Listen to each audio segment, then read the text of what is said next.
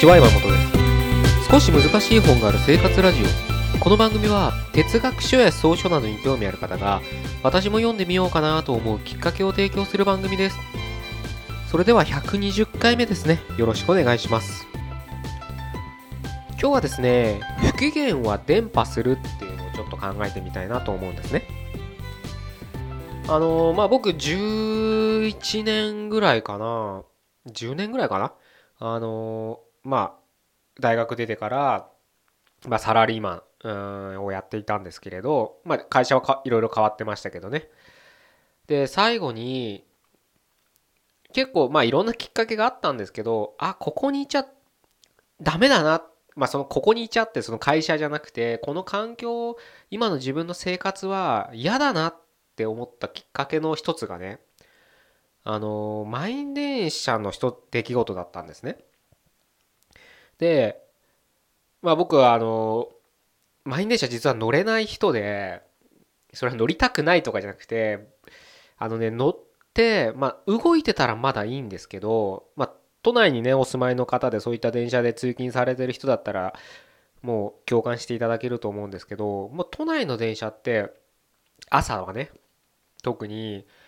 時間通り動いてることの方が少ないんですよ。もう首都圏のインフラって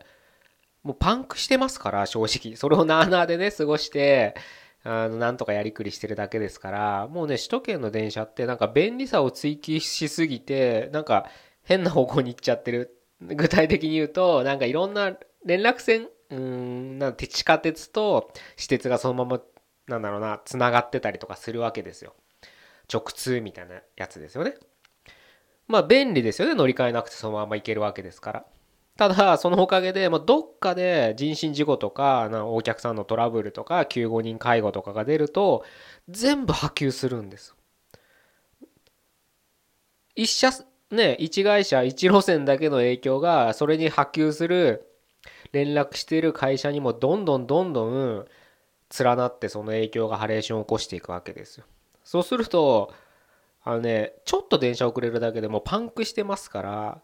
で人間のね群衆心理ってすごい怖くてもうね我先にっていうあのパニックみたいなね将棋倒しとか経験された人もいるかもしれないですけどあの一目散に自分さえよ自分さえよけらっていうかもう本当あれはね悪気はないと思うんですけど電車が1本でも遅れたらはいこの電車に乗らなかったら会社に遅れるみたいな感じでみんな急いでどんどんどんどん乗り込もうとするわけで。す後ろにすぐ電車が来てますとか言ってアナウンスがあってもこの電車に乗らなかったら私は死んでしまうぐらいの勢いでどんどんどんどん詰め込みが始まるんです。そうするともうね女性のみならず男性だって具合悪くなりますよねあんな電車乗ってたら。でそうするとまた急病人が出て介護してますみたいなのでどんどんどんどん電車が遅れても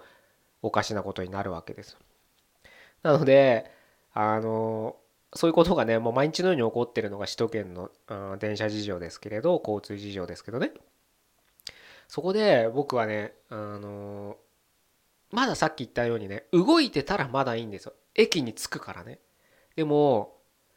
詰まってるからあの都内の電車って朝は特に。駅と駅の間にまた電車がいたりとかするから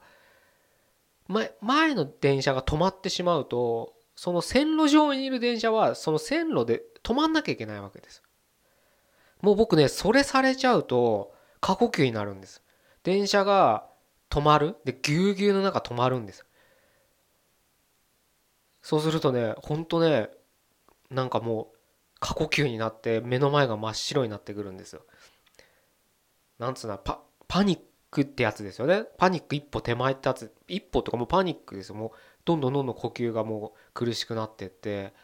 もうどんどんどんどん視界も暗くなってって息苦しくてねワイシャツのボタンを外してネクタイを下げてももうダメ。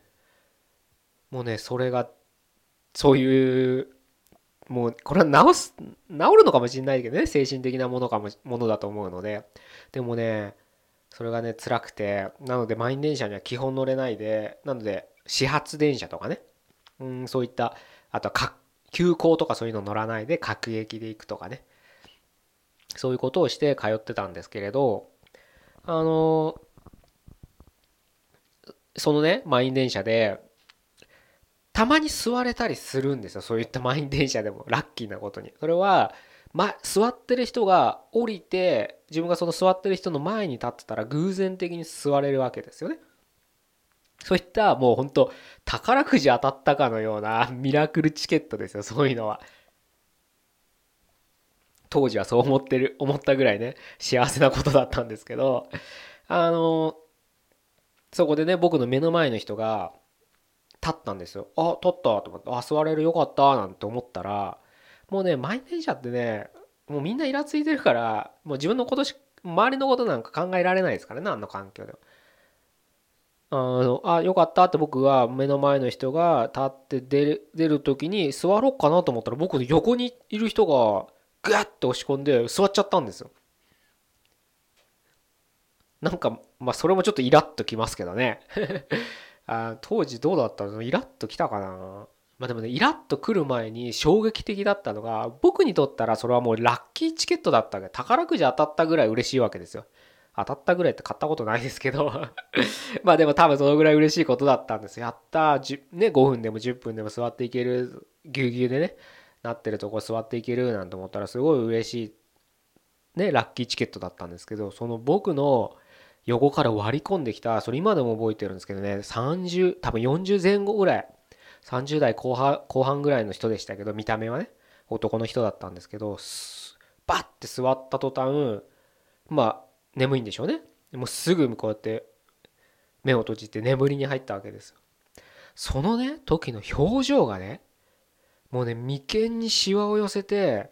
もうね今になんかすっごい苦しそうなんですよ。もうなんか悪夢でも見てるかのようにもうなんかもうグーって歯首縛るぐらい苦しそうな顔して寝ようとしたんですよ。ね僕ね僕の中ではそのラッキーチケットだったのに彼にとったらラッキーなのにすごい苦しい全然幸せそうじゃないですよ。苦しそうな顔してるんですよ。でね僕ねそれ見た時にふとね自分がそのの顔を見たんですよ。目の前ガラスじゃないですか。その時に自分も同じような顔になってんのかななんて思って見ちゃったんですよね、まあ、僕の主観から見たらそういう顔はしてなかったんでまだ大丈夫かもしれなかったとは思うんですけどきっと僕はその日常のそのちょっとした嬉しい出来事すら感じられないであんなにがもうなんか辛そうな顔して目つぶって座る？こんな人生をこれからずっと歩むって思うのはちょっと僕無理だなと思っちゃったんですよね。それがねきっかけでまあそれだけじゃないですけどねもちろん。うんそれがきっかけであ本当に僕この環境にいちゃダメだと思ってですねあの会社を辞めてしまったんですけれど まあライトに言いましたけどね あ何も後先考えず辞めてしまったんですけど本当ねそういう眉間のねしわを寄せてる人って見るだけでこっちがなんか嫌になるんですよねでこれってね今僕改めて思うとすごく大切なことで例えばね、うん、自分のね、僕の父親とかがそうだったんですけど、いつもイラついてたんですよ。仕事してる時。酒飲んで、いつも大声出してたんですね。で、それって、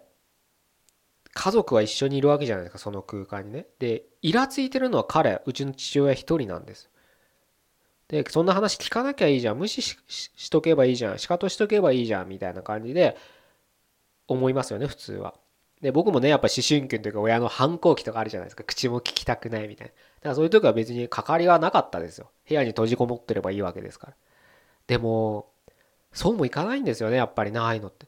やっぱり空気が悪いんですよ。家の中の。一人そうやって常にイラついてる人がいるだけで。重い空気になるんですつまりね何が言いたいかっていうと機嫌が悪いのはその人個人の問題なんですでそれを人に当たろうが、まあ、当たるのは良くないですけど当たらないとしてもそのイラつきを持っているだけでで周りには伝播するってことなんです。会社で隣に座ってる人正面に座ってる人イラついてる人いるかもしれないですよね。いつも貧乏ゆすりしてなんかブツブツブツブツ一人で言ってる人とかいますよね会社って。ああいう人って全く違う業務やってても何か気になるじゃないですか。でよくそれ気になるっていい意味で気になるんじゃなくて嫌ですよねそういう人が近くにいると。全く業務関係ない仕事しててもですよ。そのぐらいやっぱり人間の態度って伝播するんですだから会社って雰囲気会社って僕ほとんどないと思ってるんです実は。ベンチャー企業だろうが勢いがある企業だろうが。そういうね態度の悪いとかイラついてる人がやっぱり多いはずだから今は絶対に。みんな頑張って前向きに行こうみたいなあんな部活みたいな なんだろうなあのないんですよ多分。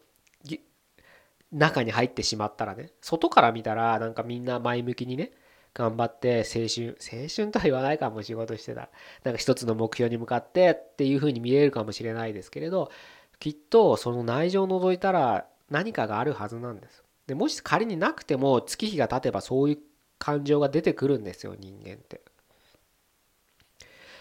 だからしょうがないって思うのは僕は間違いだと思っててそれは他人はどうでもいいんですよ。周りの人が、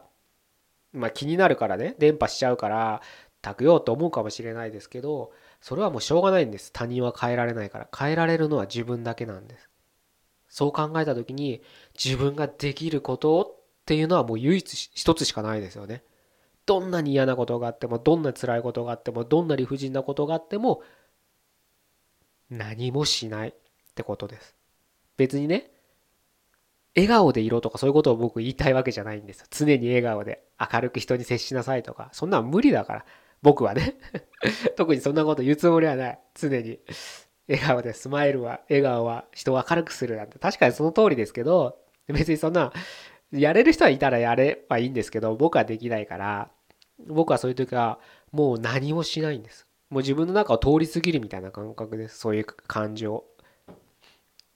もう自分事として捉えないって感じ嫌なことがあっても嫌なこと言われてももう自分のところをスーッと感情を取り抜けていく感じそしたらい、まあ、正直心の底ではイラつくこともイラついてるんですよでもそれを出さないようにしてたんですっていうかしてるんです今もだからたまにねあのトラブルとかに巻き込まれた時はよく言われたのが山本君って大人だよねって言われたんですなた周りから見たらそういう風に見えたんでしょうね。いや、俺だったら切れちゃう、そんなこと言われたら、とか。言うことは言うんですよ、もちろん。あ理不尽なこととかね。お客さんとかね、要望とか、いや、それは無理ですよっていうのは無理っていいしね。いや、それ前回と言ってること違うじゃないですかとか。そういうのはちゃんと言うんですけど、それを感情としてイラつかせないってことです。常にイラついてる人いますよね、さっきも言った通り。それで言うと相手も結局喧嘩腰になるんですよそういうのってビジネス上の付き合いでも友達上の付き合いでもだからもうこっちの感情なんてどうだっていいんですよスーッて受け逃してやることだけやるみたいな感じでやると